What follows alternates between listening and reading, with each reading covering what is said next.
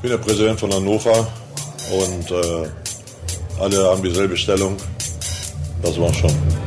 Der Präsident von Hannover heißt Frank Hanebut und ist der wohl berühmteste Hells Angel Deutschlands. Doch das Machtgefüge innerhalb der Rockerbande ist nicht ganz so demokratisch, wie er es gerade dargestellt hat. Mein Name ist Christina Pohl, ich starte die Aufnahme und wir sind im Verhör.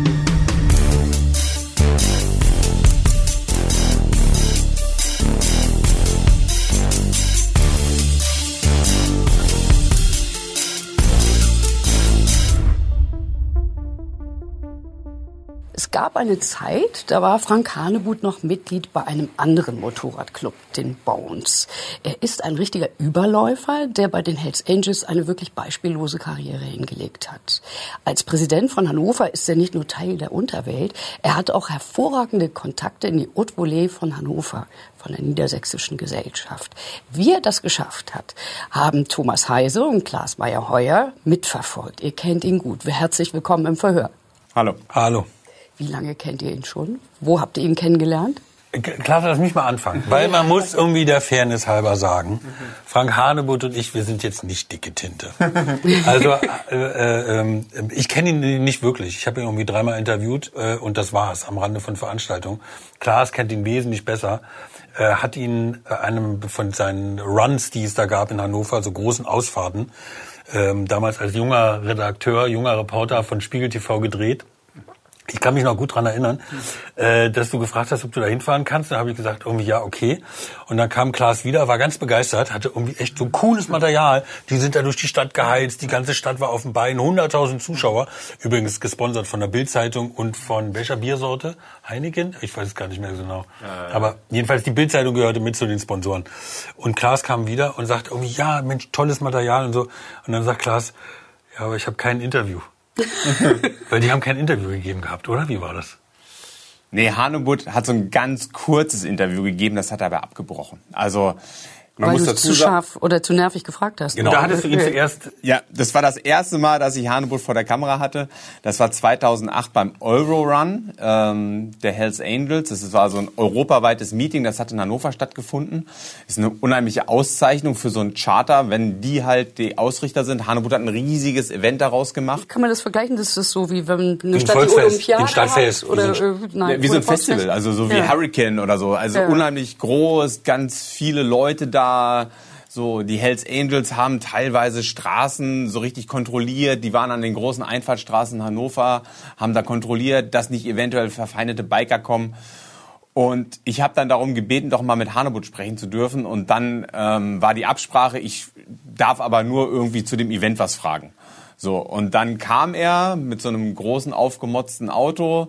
Ich frage ihn, ja, was ist denn hier los? Ja, wir machen tolle Fete und es gibt Cagefighting und dann gibt's noch Table Dance, bla bla bla.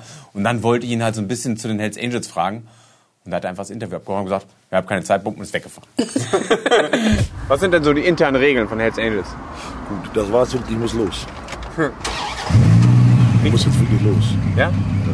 ja. ganz kurz, was macht denn... Ähm, was ist das, was ist das Schöne daran, Hells Angel zu sein?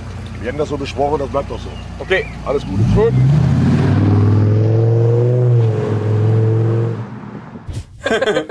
und dann bist du mit denen auf Boot gefahren und sonst was. Aber ja, genau. durfte also, nichts fragen. durfte nichts fragen, genau.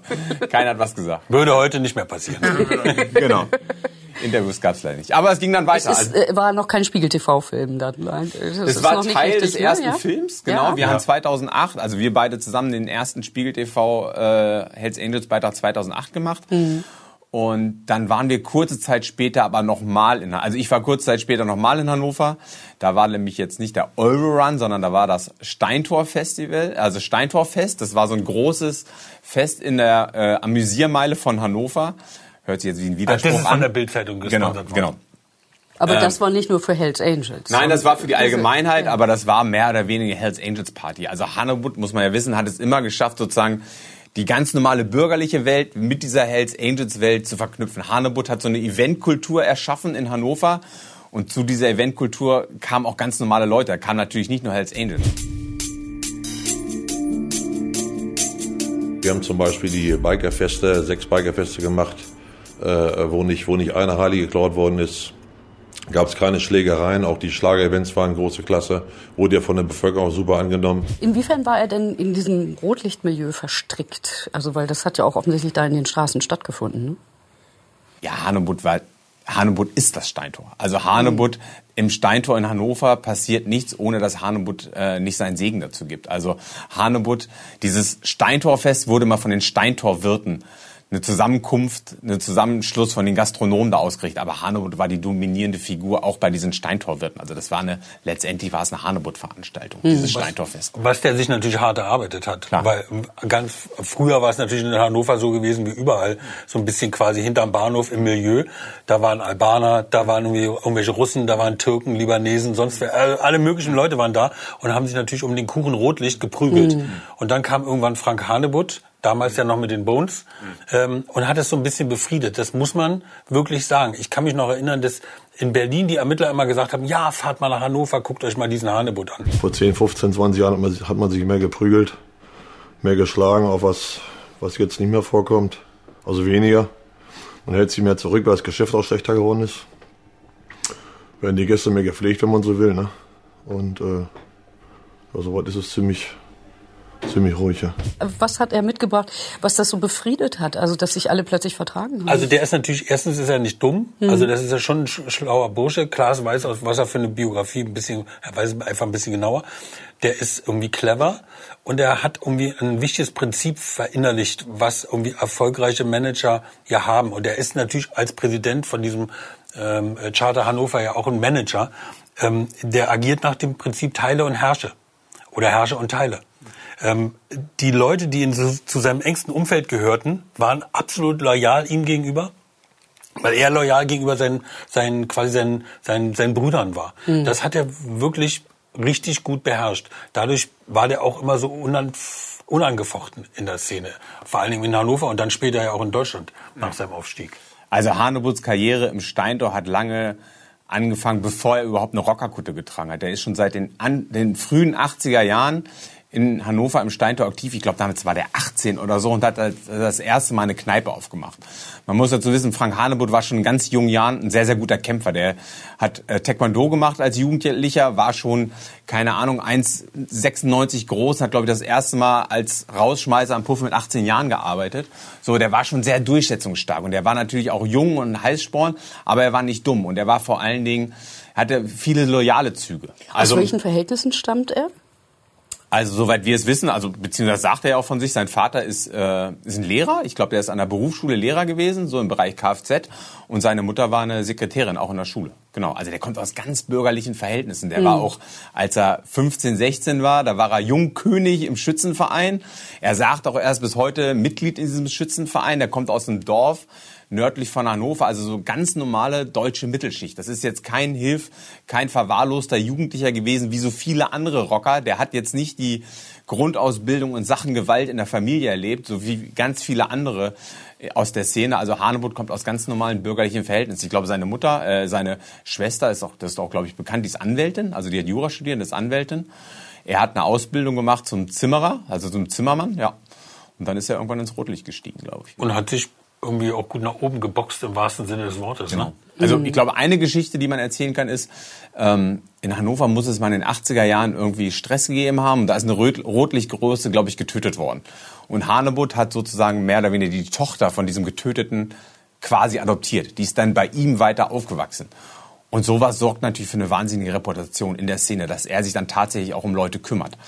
Es gibt auch Geschichten, dass er sich beispielsweise selbst als Präsident eines Hells Angels Charters sich um gefallene Member kümmert. Also wenn Leute jetzt beispielsweise Alkoholprobleme haben oder so, das weiß ich, dann fährt er dahin und holt die Leute aus den Wohnungen raus, wo sie sich halb tot saufen und fährt die dann in die Klinik. So. Das ist ein ganz anderer Führungsstil als der, den wir bislang kennengelernt haben von Kadia Padia in Berlin zum Beispiel. Das, das ist das, das komplette Gegenteil. Ja, aber das ist auch, oder? das ist, sagen wir mal, die eine Seite. Es gibt ja. natürlich auch Geschichten, dass Hane, Frank Hanebutt auch sehr stark mit seinen Fäusten auch mal zulangt. Also das ist der natürlich, wenn es darauf ankommt, er auch keinem Konflikt aus dem Weg geht und wenn es sein muss, auch Konflikte mit der Faust löst. Also Frank Hanebutt ist verurteilt worden wegen gefährlicher Körperverletzung, weil er mit seiner Faust mit zwei Schlägen linke linke gerade rechter ha nee rechter rechte gerade linke Haken hatte einem Member also einem Bruder einem Hells Angels Bruder so stark auf den Kopf gehauen, dass der Schädel gespalten wurde. Der ist mit einem Schädelbasisbruch in die Klinik eingeliefert worden. Dafür ist wow. er verurteilt worden und musste ins Gefängnis. Also das ist, der hat nicht nur Konflikte mit dem Kopf gelöst, sondern auch mit der Faust. War übrigens Profiboxer, ne? Also der hat auch Profikämpfe gemacht. Mhm. Nun muss man ja sagen, er ist ja auch eine beeindruckende, hat eine beeindruckende Gestalt, ne? Wenn man so vor dem steht, wie ist das? Der ist schon kräftig, ne? Ja. So. Dann, wenn der vor einem steht, dann wird's dunkel. der wirft schon sehr langen Schatten. der, der, heißt ja auch in der Szene der Lange, ne? Also, mhm. Aber dann sind natürlich auch die, die Polizei ist da natürlich auch, wenn der kommt, äh, da kümmern sich in der Regel dann zwei Leute um den oder drei.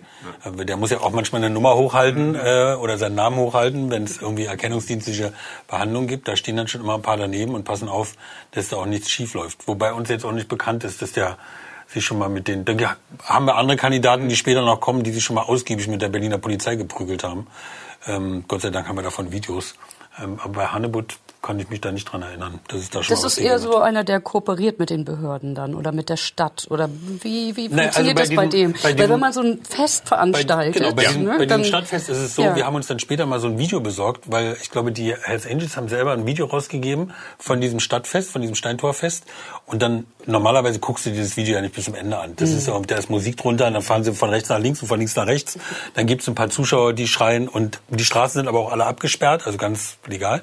Und ganz zum Schluss auf dem Abspann, da stand dann irgendwie, dieses Stadtfest wurde gesponsert von Heineken, der Bildzeitung, weiß, weiß ich nicht wer alles. Die Becks, Stadt Becksbier, glaube ich. Becks, oder Becks war es gewesen. Die Stadt war natürlich zufrieden. Ich meine, du hast vorher ein Problemviertel gehabt, wo keiner hingehen wollte, was Milieu war, wo irgendwie ständig ein kriminalitätsbelasteter Ort war. Dann kommt einer daher, klar, der jetzt nicht zum Staat gehört, aber der es irgendwie hinkriegt, dass das befriedet wird. Die mhm. Kriminalitätsrate nachdem Hanebutter angetreten war und da ich sage jetzt mal, für Ruhe gesorgt hat.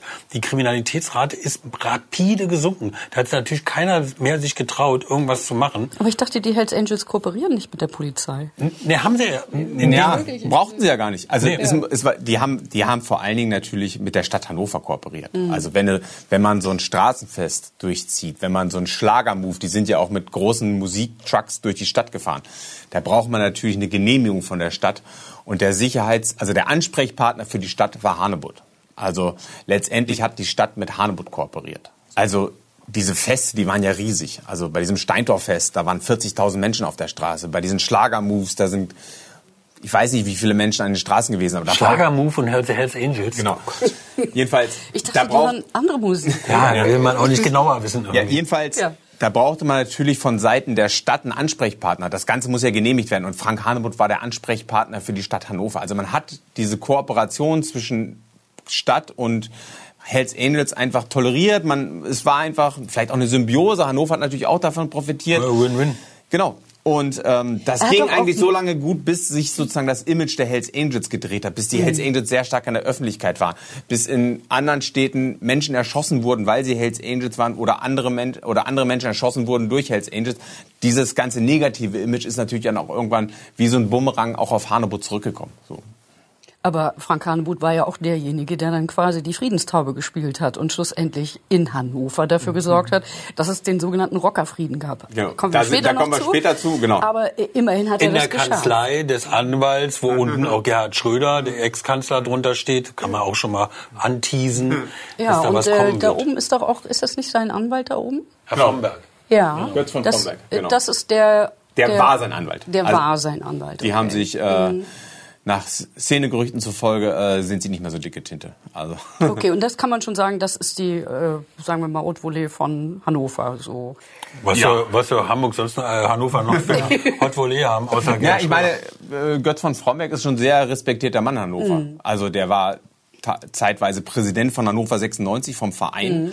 Der ist ein Dudesfreund von Gerhard Schröder gewesen, der Trauzeuge von Gerhard Schröder. Also der hat immer so Kicker-Turniere veranstaltet. Da kamen schon die Leute, die in Hannover was zu sagen hatten. Genau. Und du darfst eins nicht vergessen, Christina. Wenn der Präsident von Hannover 96 war, dann ist er quasi Weißt du, das ist nahe Gott für Klaas zumindest. Ach so, Bei Klaas und Hannover 96 ist ein ganz schwieriges. Also, also das tut ja. mir leid für Klaas. Alles gut. Ja, ja. Nie wieder dritte Liga. genau. Also haben wir zwei Präsidenten. Ja. Also äh, äh, diese, diese Blutgrätsche, wo wir schon beim Fußball mhm. sind, kann ich mir noch nicht so ganz vorstellen. Auf der einen Seite ist er quasi eine Rotlichtgröße und auf der mhm. anderen Seite verkehrt er mit solchen Leuten und veranstaltet Events, wo er dann auch Hells Angels Merchandising betreibt. Also wie passt das zusammen?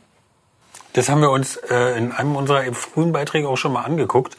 Mhm. Ähm, na, da geht es natürlich auch ums Geldverdienen und das ist ja ganz legales Geldverdienen. Mhm. Du hast eine eigene Biermarke, du hast irgendwie eben diesen eigenen Merchandise, den du da hast, du verkaufst Sachen, das wurde ja auch gerne gekauft, weil natürlich der Nimbus der Hells Angels, dieser, dieser Ruch, also dieses ein bisschen gefährliche, diese Geschichte, die sich da ja auch drin widerspiegelt, ähm, das zieht natürlich auch Leute an. Das hat uns ja als Journalisten auch irgendwo angezogen, wollen wir ja gar nicht leugnen. Warum? Also was hat euch da, also was hat euch da so fasziniert am Anfang? Waren es die Motorräder? Waren es die Gewalttaten? Was war das? Es ist die Geschichte so ein bisschen. Mhm. Der, der Club hat halt eine wahnsinnige Geschichte. Der Club ist expandiert. Man fragt sich natürlich, warum gerade dieser Club? Was hat dieser Club anders gemacht als andere Clubs?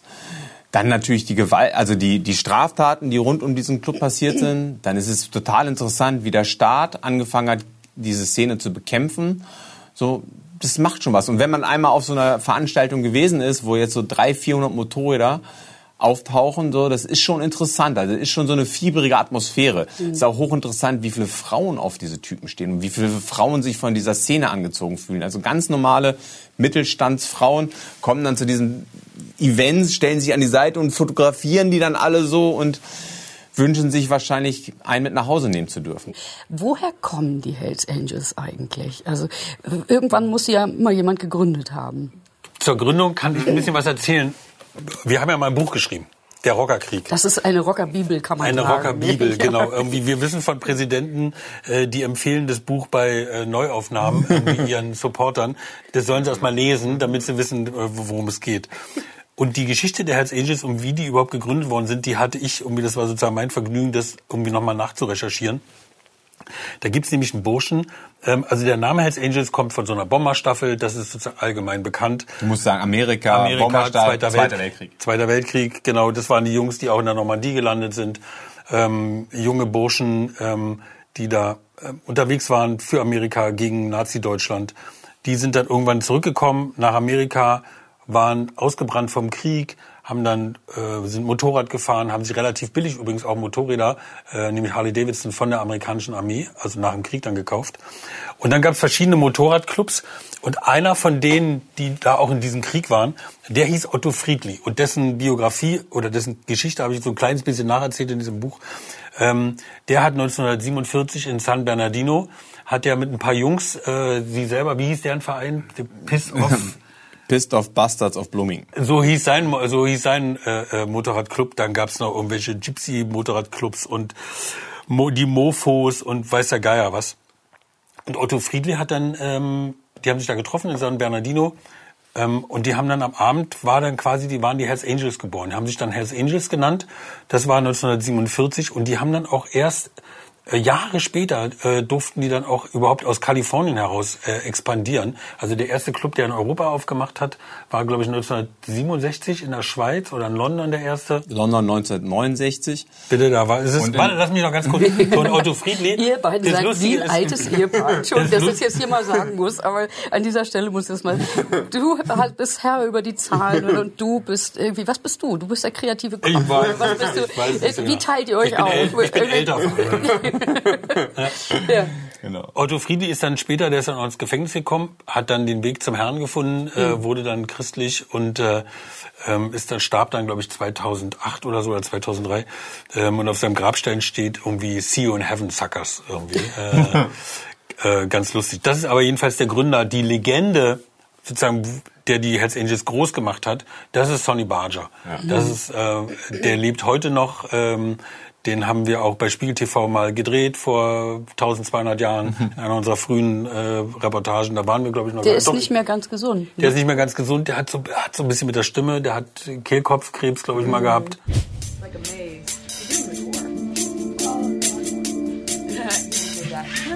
How many are you today? We don't talk about that. And how many were you when you started the club? Very few.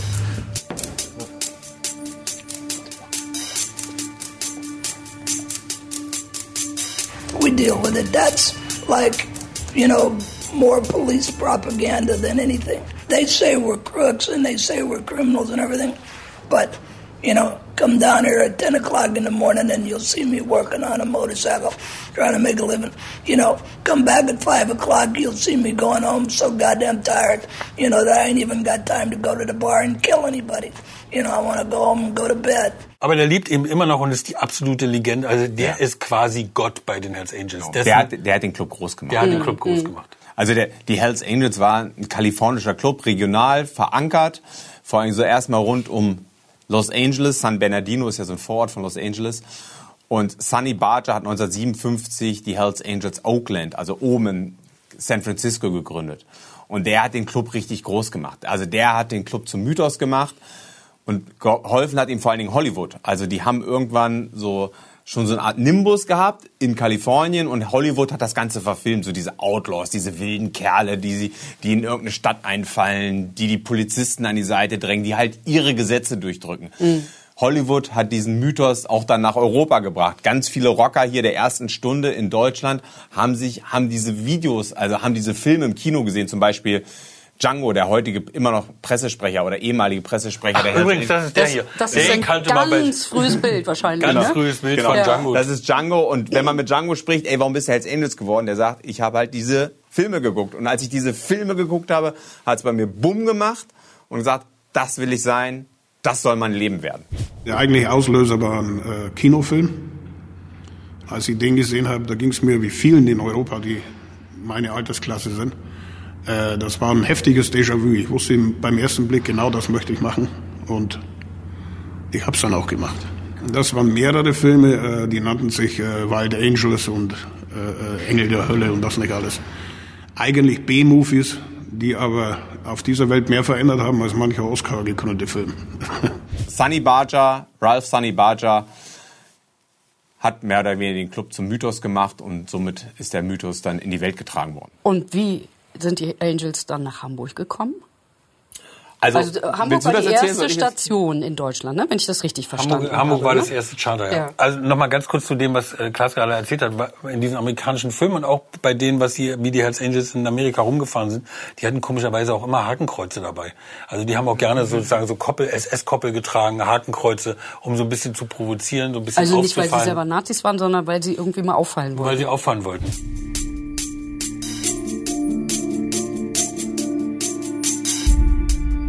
A long time ago, in the real early 60s, one of the members' little brother said, I have a really nice belt at home. My father brought it home from the war. And uh, he said, I'll give that to you. And it was, I guess, a Nazi belt buckle. It had a swastika on it, and it said in German, God's with us and such. And I took that and I started wearing it. And people started commenting on it. Then other members seen it. They heard all the controversy was, and you know, like we are just a little bit different. Auch die Auseinandersetzung damals schon in den 60er Jahren ähm, in Amerika der Hells Angels mit anderen äh, Gangs mhm. ist quasi schon sozusagen so eine Art Vorläufer mit dem, was es dann später in Deutschland geben wird. In Amerika haben die sich teilweise beschossen. Da das ist unfassbar. Da gibt's Biografien, die wir gelesen haben von einem George Weather, der war so nach so ein Vizepräsident bei Sonny Barger, der hat erzählt, dass sie irgendwie so ein schweres MG hinten auf so ein Pickup geschraubt haben und dann sind sie durch die Städte gefahren und haben immer geguckt, falls da die Konkurrenz kommt, dass sie die gleich ummähen können, wenn die also das ist ja und sehr viel Gewalt. Sehr also, viel Gewalt. Ja. Sehr, also, sehr viel Gewalt. Und Sunny Barger soll mal beklaut worden sein von einem Mitglied seines eigenen Clubs und dieser Typ ist gestorben, weil er zu viele Schlafmittel genommen hat. Mutmaßlich hat man mhm. ihm dieses Schlafmittel doch wohl eingeführt. Also ja. man beklaut nicht den Präsidenten, man beklaut nicht Sonny Barger. Ansonsten bezahlt man dem Leben. Also es gab dann sozusagen ein, äh, in Europa gab es London, es gab die Schweiz und dann irgendwann kam Hamburg, ne? Genau. Also in Hamburg auch in ganz Deutschland haben sich dann auch so Ende der 60er Jahre auch so erste Moped-Gruppen gegründet und so. Und dann äh, gab es auch die ersten, also die ersten, die sich Rocker genannt haben und so. Und diese Hells Angels waren immer so ein Mythos. Die wollten alle natürlich Hells Angels werden. Und dann in Hamburg war es so, dass äh, die Schweizer Hells Angels, die es seit 1970 gibt, waren mal auf der Reeperbahn. Da haben sie halt Hamburger Jungs kennengelernt und so. Und dann durften die Hamburger einen ersten Anwärterclub gründen. Die nannten sich damals Bloody Devils. Die sind 1972 gegründet worden. War ein klassischer Vorläuferclub. Die sollten sich bewähren als Bloody Devils. Und 1973 durften sie dann Hells Angels werden. Also zwei aus, von diesen Hamburgern, äh, Conny Hartmann und ähm, Blues Kopperschmidt, Rainer Kopperschmidt, die sind nach Amerika geflogen äh, und haben dann dort in Amerika die Kutten bekommen. Und dann seit März 1973 gibt's auch die Hells Angels in Deutschland. Das war so, als wenn sie denken, sie haben ein Lotto gewonnen. Wie ich denn vor allen Leuten die Weste gekriegt habe. Dieses Hells Angels Patch, Hells Angels Hamburg, hier vorne drüber ein Herz Hamburg und hinten drauf Hells Angels Germany. Das haben die da gemacht. Der hat zu mir gesagt, der Präsident von Hells Angels New York, es kann nicht angehen, dass ich New York verlasse ohne dieses Zeichen. Da hatte die Polizei die natürlich noch gar nicht auf dem Schirm. Also die Hamburger Aber Polizei. haben die die Gewalt importiert auch? Die haben dann, Die das dann ging relativ zügig los. Das ist in Hamburg, äh, Es hat genau vier Wochen das gedauert. hat genau vier Wochen gedauert. Da starb da niemand in der Apostelkirche. Das ist, sind die Bilder hier. Der rechts. Das ist ein junger Mann, der hat den Fehler begangen, der kannte die Hells Angels nicht. Und der kannte sie nicht und er hat sie provoziert. Also, er hat sie verprügelt. der hat sie sogar verprügelt. Ja, ja, die haben sich nachmittags. Also der, das ist äh, So ein Kirchenmitarbeiter. Dieter, ja, Dieter König gehörte zu schwierigen Jugendlichen in Eimsbüttel. Damals war Eimsbüttel nicht wie heute, sondern damals war es noch ein relativ armer Arbeiterstadtteil und da gab es sehr viele Jugendliche und Dieter König gehörte zu diesen schwierigen Jugendlichen in Eimsbüttel. Die haben immer so Party gemacht in so einem Gemeindekeller und die haben nachmittags äh, drei Hells Angels verprügelt, so mit ihren Jungs. Und dann sind die Hells Angels aber abends zu dieser Party in dem Kirchenkeller wiedergekommen, haben Dieter König umringt, haben ihn zusammengeschlagen mit äh, Motorradketten und einer der Hells Angels hat sein Messer gezogen und hat zugestochen. Wir haben auch ein Bild, wo ist denn, wo ist denn Günther Hartmann? Der war da hier irgendwo. Ja, ja, hier. hier. Das ist, das ist Conny Hartmann. Das ist derjenige gewesen, der äh, 1973 äh, nach Amerika geflogen ist, die Kutte abgeholt hat. Der war dabei, als er, also er wurde mit verprügelt und dann hat er seine Hells Angels Kumpels geholt und dann sind sie, glaube ich, zu zehnt abends in diesen Keller runter, haben den Dieter König umringt, haben zugehauen und einer hat zugestochen. Genau. Und Conny, Conny war dabei. Conny war dabei. Conny war dabei und ähm, Aber er will bis heute nicht sagen, wer zugestochen hat. Wissen Sie, wer zugestochen hat? Ja, na klar weiß ich das. Aber Sie würden es nicht sagen. Nein, das, das ist also nie rausgekommen und das, lässt man da, obwohl diese Sache hier verjährt sind. Es sind alle Beteiligten verurteilt worden, haben eine ihre Strafe abgesessen, aber, aber so lässt man das. Er ist nicht mehr dabei. Conny ist später auch rausgeflogen aus dem Club. Der ist schon lange nicht mehr dabei. Ist auch out in bad standing, weil er Was heißt das Out in Bad Standing? Ja, der ist rausgeflogen und ist nicht gut mit dem Club. Also es gibt zwei Möglichkeiten, die Hells Angels zu verlassen. So, im Guten und im Bösen. So, wenn man beispielsweise, keine Ahnung, man ist irgendwann lebensälter, man kann nicht mal Motorrad fahren äh, und sagt so, ey Jungs, es ist nichts mehr für mich, ne, dann verlassen Leute auch den Club und es ist alles gut, ne? Kein, kein böses Blut. Es gibt aber auch den Fall, dass Leute rausfliegen. Bei Conny soll es so gewesen sein, dass er Aussagen bei der Polizei gemacht hat. Das haben die anderen mitbekommen. Dann ist er rausgeflogen und dann ist er out in bed. Und dann geht man davon aus, dass diese Leute dann auch in Lebensgefahr schweben. Und Conny ist Taxi gefahren, fährt glaube ich heute immer noch Taxi in Hamburg und der ist eine Zeit lang immer mit einem geladenen Revolver gefahren, weil er einfach davor Angst haben musste, dass die doch noch mal kommen und ihn sich holen. Und trotzdem sagt er nicht, was damals war, obwohl das schon längst verjährt ist. Genau. nee, das macht das, macht, Das- das, ja, machen die das nicht. Das machen die nicht. Das, da ist Kassra sozusagen eine, eine Lichtgestalt, dass Genau. der irgendwie das gemacht hat. Das machen irgendwie andere nicht. Kassel Aber dieser Hamburger, der dieser, Kronzeuge. Hm. dieser, das war übrigens äh, verurteilt, wurde das glaube ich raufhandeln mit Todesfolge. Das war jetzt ist jetzt nicht als Mord angeklagt worden, aber das hat natürlich die die Polizei in so eine ganz neue Phase katapultiert. Die mussten sich erstmal damit auseinandersetzen. Hells Angels, was heißt das? Welche Regeln herrschen da? Und Conny hat mir ganz klar gesagt. Ähm, wir waren in der Pflicht, uns zu verteidigen. Du kannst als Hells Angels nicht in die Fresse kriegen und dann kommt keine Reaktion. Du kannst nicht sagen, ja, wir haben halt in die Fresse gekriegt. Wir waren halt weniger, die haben uns in die Fresse gehauen. Du bist verpflichtet, loszuziehen und dann Gas zu geben. Dieses hat ja in der Szene, in der, überhaupt in der kriminellen Szene, ein, ein, ein, eine tierische Anerkennung gegeben. Auch speziell für mich überhaupt.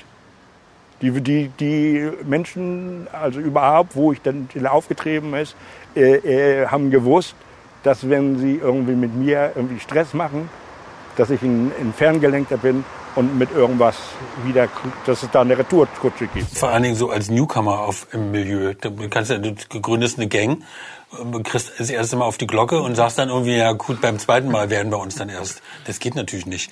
Und Hamburg ist ja traditionell, St. Pauli muss ich keinem erklären, ist ja natürlich traditionell, da ist so viel Geld zu verdienen und war mhm. damals so viel Geld zu verdienen. Ich meine, wer da alles war, irgendwie Chinesenkalle und weiß der Geier, irgendwie Türken, Türken, Musa und weiß der Teufel, was sie alle für Spitznamen hatten. Ähm, die haben so viel Geld verdient, die sind da im Ferrari und im Porsche den, die, die, die Reeperbahn hoch und da wollten die Hells Angels dann natürlich auch mitmachen. Mhm. Das fanden die, Genau. Das Aber die sind die, doch dann verboten die. worden, ne? Ziemlich schnell. Oder? Ja, das dauerte ja. zehn Jahre. Ach, also, zehn Jahre, ja, ja, also ja, 73 gegründet. 1981 kam der zweite Club dazu, das war Stuttgart. Also Anfang der 80er gab es zwei, zwei Clubs, Stuttgart und Hamburg. Und 1983 gab es eine riesen Razzia der Hamburger Polizei. Die Hamburger Polizei hat Ende der 70er, Anfang der 80er Jahre angefangen, so richtig klassische OK-Ermittlungen zu machen. Die haben sich überlegt, wie, wie können wir diese Szene bekämpfen, was brauchen wir, zu, unter anderem Zeugenschutz. Die Hamburger Polizei hat den Zeugenschutz aus Amerika nach Deutschland gebracht, mhm. weil sie wissen, wenn wir gegen solche Leute ermitteln wollen, wenn wir solche Leute verurteilen wollen, dann müssen wir unsere Zeugen schützen. So, dann müssen wir die Leute schützen. Das haben sie gemacht. So. 1903. Und, und das ist eigentlich schon lustig. Ich meine, da geht die erste Gang geht nach Amerika, um sich sozusagen die Genehmigung zu holen, sich zu gründen. Dann geht die nächste Gang, in dem Falle die Polizei, geht nach Amerika und sagt, sag mal, wie bekämpft man eigentlich die Gang, die sich gerade bei uns gegründet hat? Genau. So war es doch gewesen. Silaf hat es doch auch so erzählt, dass genau. die da wirklich gibt, rübergefahren sind. Genau. Und, es gibt äh, so ein äh, ziemlich, ziemlich renommierten ehemaligen Leiter der Hamburger, äh, des Hamburger Landeskriminalamts, Wolfgang Silaf. Und der hatte Kontakte geknüpft über das Konsulat, über das amerikanische Konsulat. Im amerikanischen Konsulat saßen auch äh, Polizeibeamte vom FBI und auch von der DEA, glaube ich, also von der Drogenermittlungsbehörde. So, und dadurch hatte er Kontakte nach Amerika und hat sich dann den Zeugenschutz bei den US Marshals angeguckt. Also in Amerika sind die US Marshals für den Zeugenschutz zuständig und dieses System hat sozusagen Wolfgang Silaf aus Amerika nach Deutschland gebracht. Man hat dann Ermittlungen aufgenommen Richtung USA. Man hat zusammengearbeitet mit FBI und anderen amerikanischen Strafverfolgungsbehörden.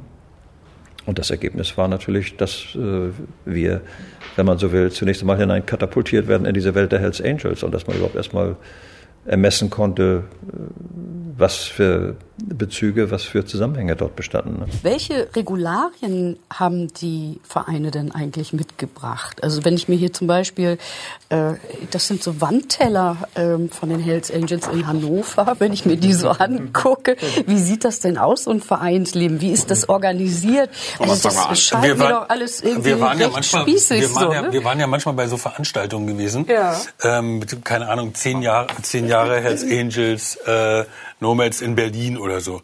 So, und dann stehst du da auf der Straße, wenn du suchst, welche Sachen? Das, ähm, da stehst du da auf der Straße und dann siehst du, die haben alle irgendwie so Präsentkörbe mit. Also die haben klar Frauen mit, aber die haben eben auch Präsentkörbe mit. Und wir haben uns immer gewundert, was in den Präsentkörben drin ist. Und dann siehst du hier, sie haben äh, Wandteller mit. So, äh, wie piefig, wie spießig. Das ist wie im Schrebergartenverein. So das ist wie im Schrebergartenverein, ja. Oder das erinnert mich so daran. Ja, es ist einfach, das, das Vereinsleben ist halt sehr, sehr stark reglementiert. Die sprechen mhm. zwar immer davon, wir, wir wollen freiheitsliebende Menschen, aber ein Rockerclub ist kein Ort, äh, wo Freiheit herrscht. Das ist genau das genaue Gegenteil. Individuelle jedenfalls nicht. Dann, Individuelle Freiheit ja. ist da irgendwie eher ein Fremdwort. Genau. Fehlt nur noch, dass sie irgendwie, dass du quasi... Freiheit bedeutet Gesetzlosigkeit. Aber innen, nach innen hin haben sie ja schon ihre eigenen Gesetze. Ne? Oder? Genau, also ja. äh, uns ist mal so ein Strafenkatalog zugespielt worden. Das ist so eine Sanktionsliste der deutschen Hells Angels, was äh, für Strafen drohen, falls man sich falsch verhält. Ich lese einfach mal draus, draus hervor, das ist ganz lustig. Also wenn beispielsweise ein Hells Angels auf dem Motorrad keine Kutte trägt, muss er 300 Euro Strafe zahlen. Wenn er, bei, wenn er beim offiziellen Meeting keine Kutte trägt, 400 Euro Strafe. Wenn sein Handy beim Meeting klingelt, 100 Euro Strafe. Nee, 150 Euro Strafe. Das sollte man bei uns auch mal einführen. genau. Schön ist auch, wenn jemand respektlos ist, dann kostet das 50 Euro. Respektlos äh, verhält man sich, wenn man nicht aufsteht beim Begrüßen oder dazwischen redet sozusagen. Ja, das ist so ein bisschen so wie bei Hertha heute, wenn Felix Magath Trainer ist. Genau. Wenn man das Motorrad bei der, Auffa bei der Ausfahrt nicht vollgetankt hat, 150 Euro Strafe. ja, ähm, wir machen uns jetzt ein bisschen drüber lustig, aber wir dürfen nicht vergessen, es ist natürlich noch, trotzdem noch eine wahnsinnig brutale Welt und so.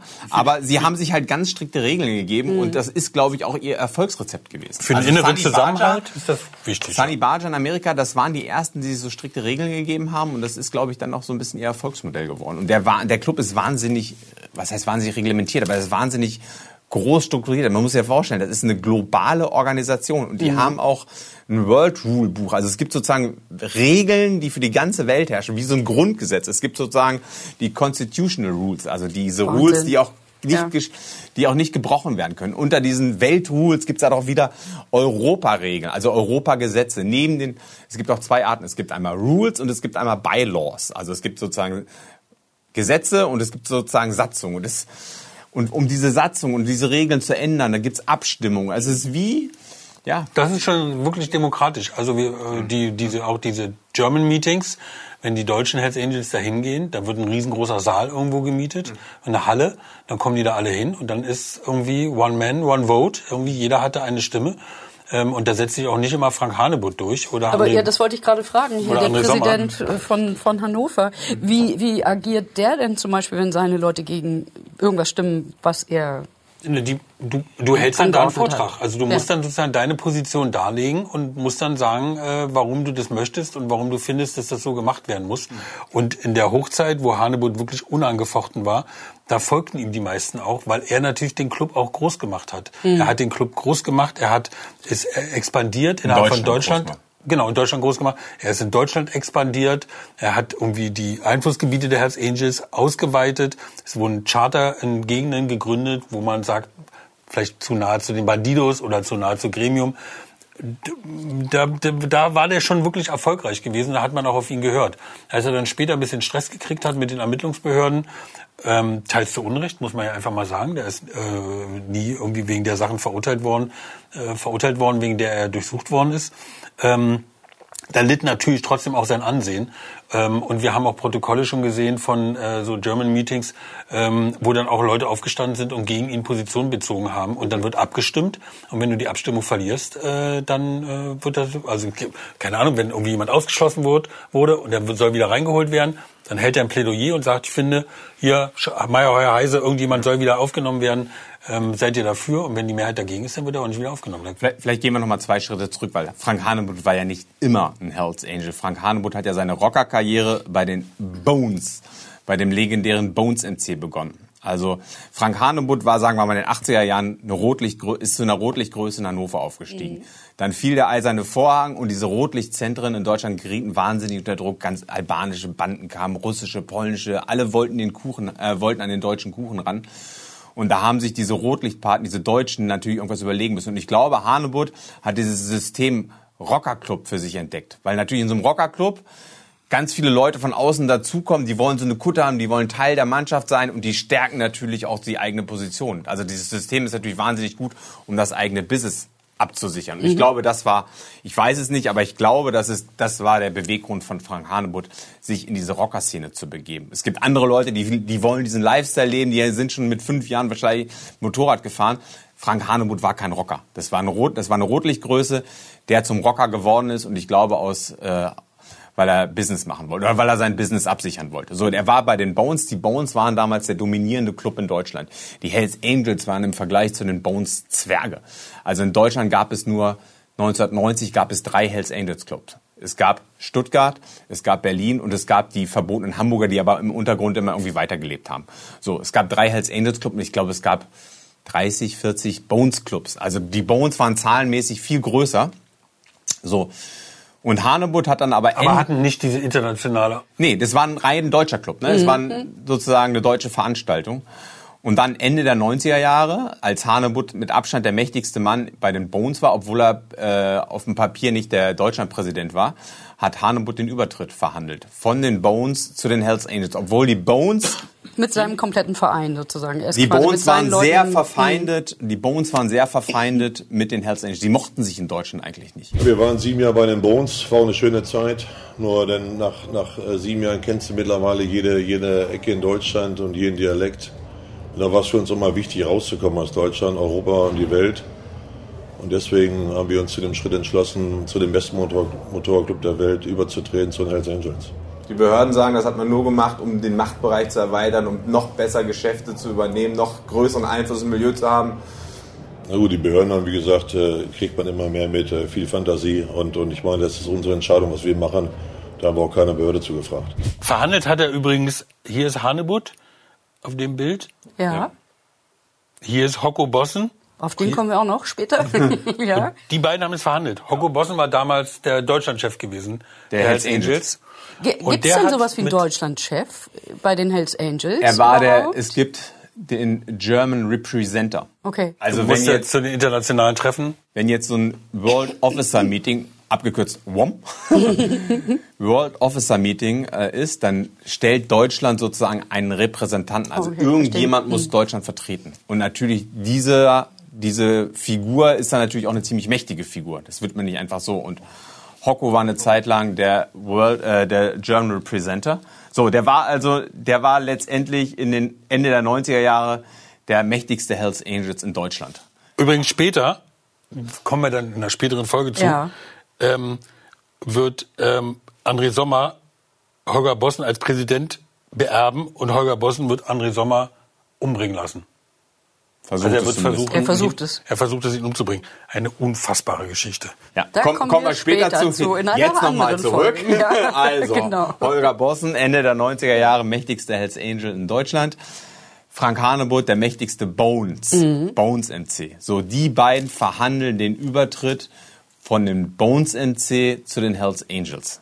So. Was die Macht der Hells Angel natürlich äh, enorm erweitert. Genau. Ja. Und dann hat er sozusagen gedacht, ach Mensch, international Motorradfahren ist vielleicht schöner als immer nur nach Wanne Eickel oder sonst wohin, vielleicht doch mal lieber an die Côte d'Azur oder sonst wohin. Ne? Nein, so, so, so ein Motorradclub, da machen wir uns nichts vor, ist natürlich eine wunderbare Eintrittskarte, um auch legale Geschäfte zu machen oder auch um illegale Geschäfte mhm. zu machen. Wenn du Brüder in Frankreich hast, wenn du Brüder in England hast und sonst wo. Hanebut ist eine Rotlichtgröße. Was brauchen Rotlichtgrößen? Die brauchen natürlich hört sich jetzt scheiße an, Frischfleisch. Also die brauchen natürlich junge Frauen, die sich prostituieren. Die da, da ist es natürlich Gold wert, wenn du Kontakte, er, wenn du Kontakte aus erster Hand nach Osteuropa hast, mhm. wo natürlich viele Frauen leben, die in Armut leben sozusagen. Viele Frauen in deutschen Rotlichtzentren äh, sind ja aus Osteuropa. So, das ist natürlich wahnsinnig viel wert, wenn du dann direkte Kontakte zu Clubbrüdern hast nach Osteuropa. So. Und da hast du als Hells Angels wahrscheinlich mehr Möglichkeiten als als Bones MC. Ja, Bones MC klingt jetzt auch nicht so, weiß ich nicht. Es klingt irgendwie, weiß ich nicht, knöchrig. Aber natürlich ja. gibt's eine, eine ganz, also die Folge dieses Übertritts der Bones zu den Hells Angels war, dass, da, dass die Bandidos gesagt haben, krass, die Hells Angels haben ja jetzt Deutschland, da müssen wir irgendwie gegenhalten.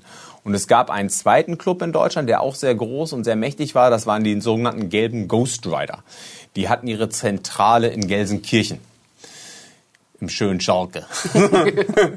und die waren auch ein ziemlich renommierter Club, ziemlich groß. Ähm, und die sind dann komplett von den gelben Ghost Riders zu den Bandidos übergetreten. So, oh, und dann gab es auf einmal diese Dualität, Hells Angels und Bandidos gab es gab's ab 1999 auch einmal in Deutschland. Und dazu muss man wissen, in den Jahren davor gab es schon wahnsinnig äh, konfliktreichen Krieg in Skandinavien, in Dänemark, in äh, in Schweden, wo sich die Hells Angels, die Bandidos bis aus Blut bekämpft haben. Die haben teilweise mit Panzerfäusten auf die Vereinsheime geschossen. Da wurden Leute am helllichten Tag am Flughafen erschossen. Da sind Handgranaten in Gefängniszellen geflogen. Also die Bandidos und die Hells Angels haben eine Wahnsinn, haben einen richtig blutigen Konflikt in Skandinavien gehabt und das war zu diesem Zeitpunkt 1999 erst ein paar Jahre her.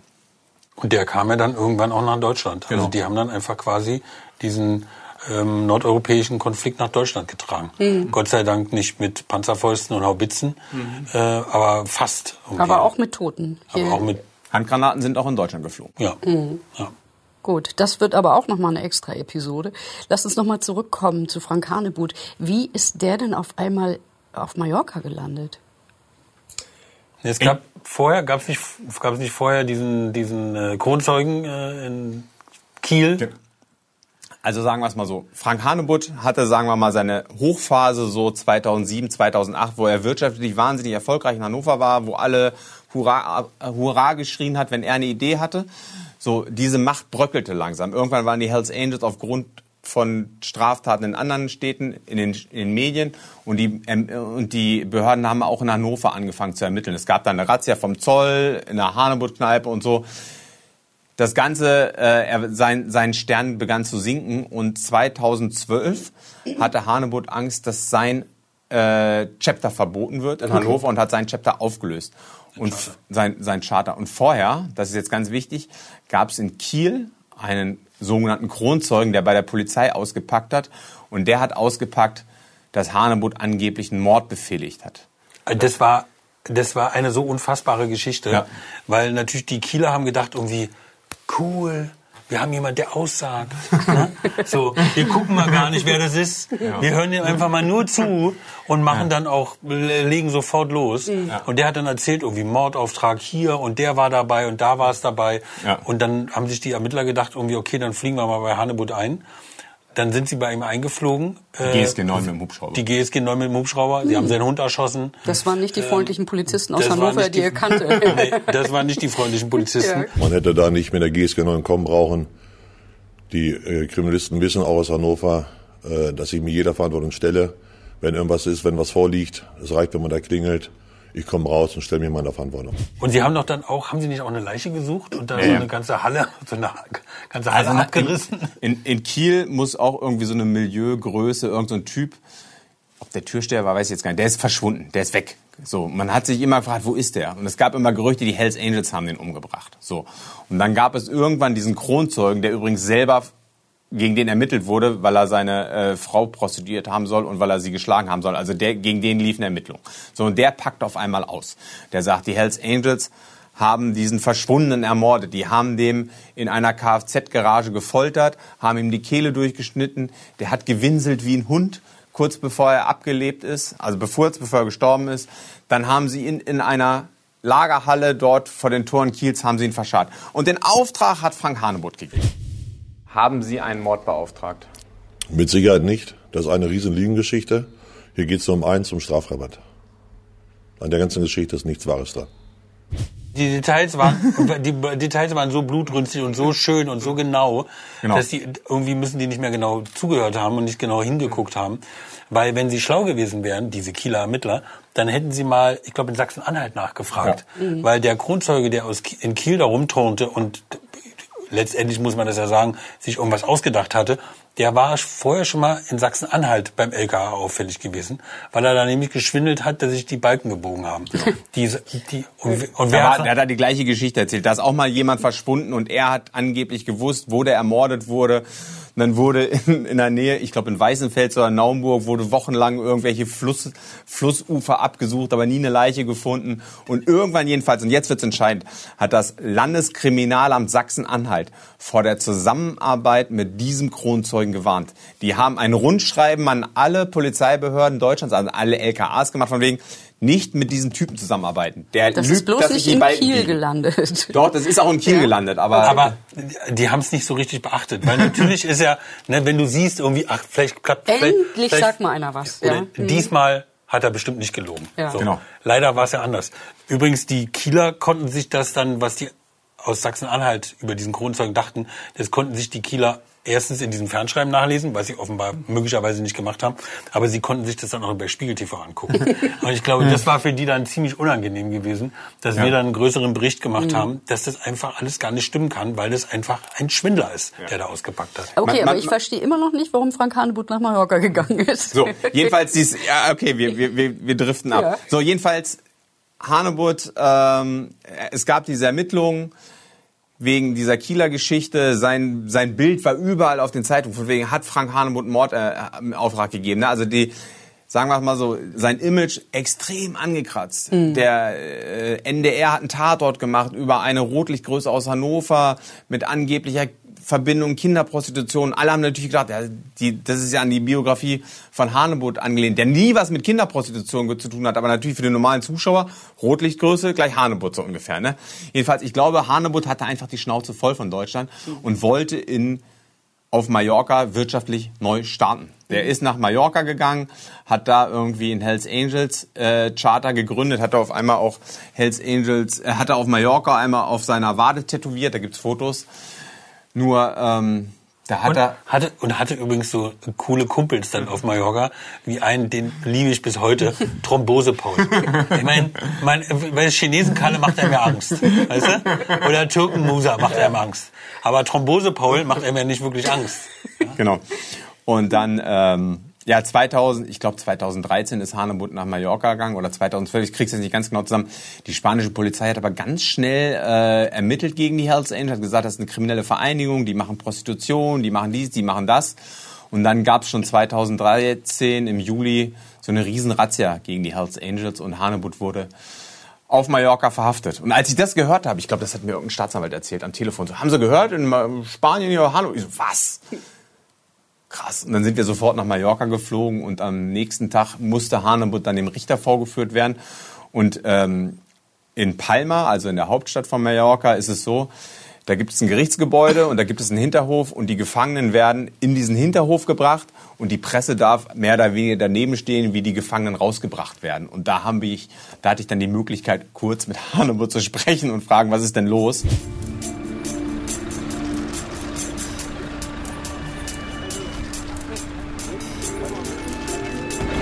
Herr Hanebut, können Sie irgendwas zu den Vorwürfen sagen? Alles bestens. Der er wirkte gesagt. ganz locker, ne? Urlaubsverlängerung. Ja, der war ganz locker. Der war ganz locker. Ich glaube, ähm, die Stimmung hat sich dann irgendwann verdunkelt, als, man, als er gemerkt hat, was man ihm vorwirft und so. Man muss ja auch sagen, bei den Spaniern ist es eben nicht so wie bei uns. Ähm, halbes Jahr U-Haft und dann ähm, äh, muss geguckt werden, ob du nicht freigelassen wirst. Äh, weil irgendwie bei uns ist ja so, sitzt du in U-Haft, muss nach einem halben Jahr muss Anklage erhoben werden. Wenn das nicht passiert, wird geprüft, Haftprüfung. Manchmal wirst du dann sogar freigelassen. Und die Spanier sind natürlich einfach wesentlich repressiver, was äh, sozusagen U-Haft und äh, Tatverdächtige angeht. Das hat auch mit deren äh, Terrorgeschichte zu tun, mit den Basken ETA und den und- Katalanen und der ETA und sonst was alles. Ähm, und dann ähm, ist halt Hanebutter quasi in die Mühlen äh, von diesen Ermittlungen geraten. Es gab da abgehörte Telefonate. Die spanischen Ermittler waren jetzt nicht unfleißig. Also die Akte ist schon relativ äh, lang und dick, die wir da irgendwie auch haben und gelesen haben. Aber so richtig, also nach Da schon wird schon relativ sehr, sehr, zeitig. ja, da wird schon war sehr uns viel klar- reininterpretiert. Also War uns relativ klar, ähm, dass die den nicht kriegen werden. Also jedenfalls. Also, dass man ihm nichts nachweisen das kann. wird man ihm Ja. Mhm. nichts nachweisen können. Sicherlich haben die Hells Angels da auf Malle natürlich, äh, die haben jetzt nicht mit Eiern gehandelt und äh, äh, mit Strandkörben, sondern Ja, die wollten schon ihr Business machen. Die wollten vor allen Dingen, glaube ich, Rotlicht aufziehen und die wollten Klar. Gastronomie aufziehen. Ne? Und ähm, wahrscheinlich haben die Spanier gedacht, bevor die hier Fuß fassen, bevor Klar. die vielleicht hier so ein Ding aufziehen in Hannover, da überziehen wir die erstmal schön mit Ermittlungen und dann, ähm, na, die werden wir schon wegkriegen hier, glaube Und ich. dann ja. saß er da im Knast. der saß zwei? Jahre. Ja, ja. Zwei Jahre im Zwei- spanischen Knast. Zwei Jahre im spanischen Knast. Der saß. Warum kam das nicht zu einer Gerichtsverhandlung? Äh, ich erzähle mal die Knastgeschichte. ähm, also er saß zuerst auf Mallorca, ist dann, glaube ich, nach Cadiz verlegt worden. Das liegt am Atlantik. Und er saß, glaube ich, also so wie er es mir mal erzählt hat, saß er vor allem mit ETA-Terroristen. Er saß mit Leuten aus der Pink Panther-Bande. Also er saß so richtig mit Hochkarätern. Genau. Und da saß er dann zwei Jahre und dann ist er rausgekommen nach zwei Jahren, durfte 2016 das erste Mal nach Deutschland kommen. Da war ich dabei, als das erste Mal wieder in Deutschland angekommen ist. Mal gezwitschert.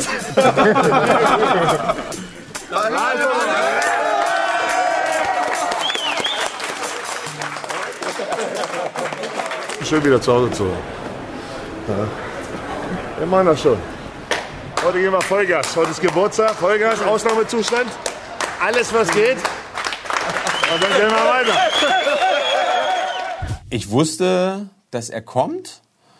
Und dann sind wir einfach zum Flughafen nach Hannover gefahren, weil es ist natürlich, also da machen wir uns nichts vor. Rocker sind für Fernsehjournalisten natürlich ein dankbares Thema. Es gibt immer, also gerade wenn Hanebut dabei ist, gibt es natürlich gute Bilder. Das ist eine imposante Figur, die tragen ihre Kutten.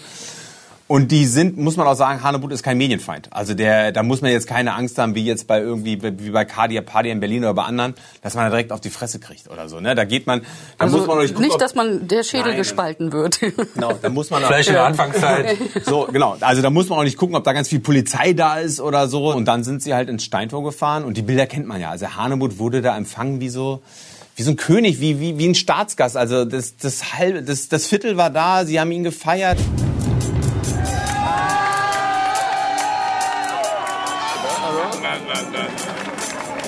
Ich werde ja oft gefragt, Hells Angels, ist das so, ist das überhaupt noch zeitgemäß? Ja? Kann ich mir sagen, nee, sind wir nicht. Weil wir es auch gar nicht wollen. Ja? Wir fahren unsere Kultur, wir, fahren, wir gehen unseren Weg geschlossen, gemeinsam, strong, together. Wir helfen und das ist alles in der heutigen Zeit gar nicht mehr da. Ja?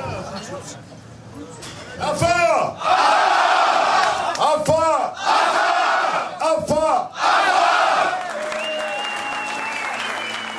Man muss ja auch sagen, seitdem, seitdem er weg war, sind ja auch die Geschäfte mieser gelaufen. Also Ja, definitiv. Die Integrationsfigur Hanebut war weg, die ordnende Hand war weg.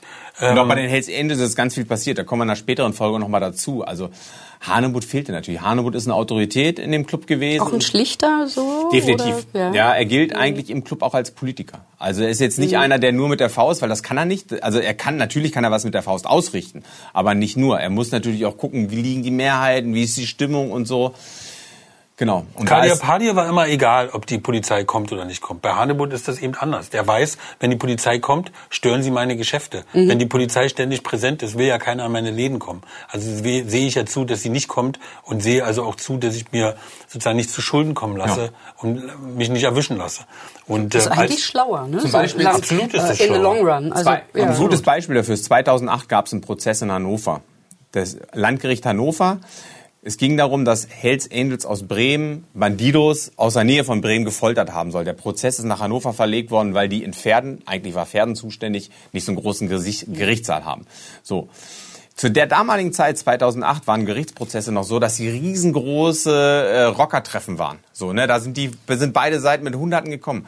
Hanebutt hat dafür gesorgt, glaube ich, dass man, es gab Absprachen, dass da keiner kommt. Es wurde auf ganz kleiner Flamme gehalten. Das war für uns Medien eigentlich eine Verwunderung, weil da waren nicht riesige Polizeiarmeen, da waren keine riesigen Motorradkonvois. Es wurde, es war ganz klein, der Prozess ist relativ schnell zu Ende gegangen. Hanebutt hat in seinem, sozusagen in seinem Hinterhof oder in seiner Stadt gab es nicht diese Bilder von wegen irgendwie zwei Rockerarmeen fallen ein und beanspruchen öffentlich, das öffentliche Territorium. Gab's nicht.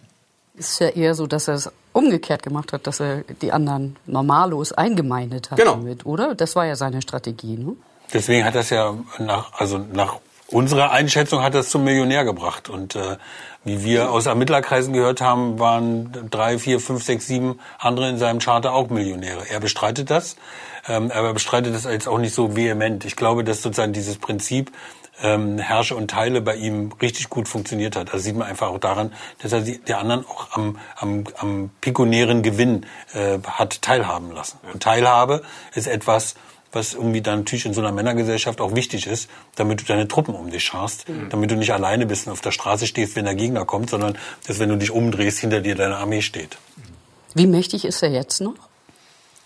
Ah, schwer zu sagen, aber der ist, der ist natürlich immer noch so eine Integrationsfigur für die Hells Angels. Der ist immer noch sicherlich der bekannteste Rocker bei den Hells Angels, aber der ist definitiv, kann er nicht sein. Er ist, er ist kein Alleinherrscher. Dafür ist der, der Club viel zu heterogen geworden. Es gibt viel zu viele Grüppchen. Der Club ist nicht mehr so steuerbar, so regierbar wie noch vor 15 Jahren. Und ich glaube, dass er durch seine Abwesenheit echt an Macht eingebüßt hat. Und er kann da auf keinen Fall alleine durchregieren. Die Zeiten sind definitiv vorbei. Mhm. In den nächsten Folgen wollen wir noch mal ein bisschen in die Vergangenheit schauen. Wir wollen mal gucken, wie die Bandidos und die Hells Angels sich nicht vertragen haben. In die blutige Vergangenheit. in die blutige Vergangenheit Die schauen. mörderische Vergangenheit. Mörderische Vergangenheit, in der auch Frank Hanebut eine Rolle spielen wird. Und ich freue mich sehr darauf, mit euch darüber zu sprechen. Aber jetzt werde ich erstmal die Aufnahme stoppen.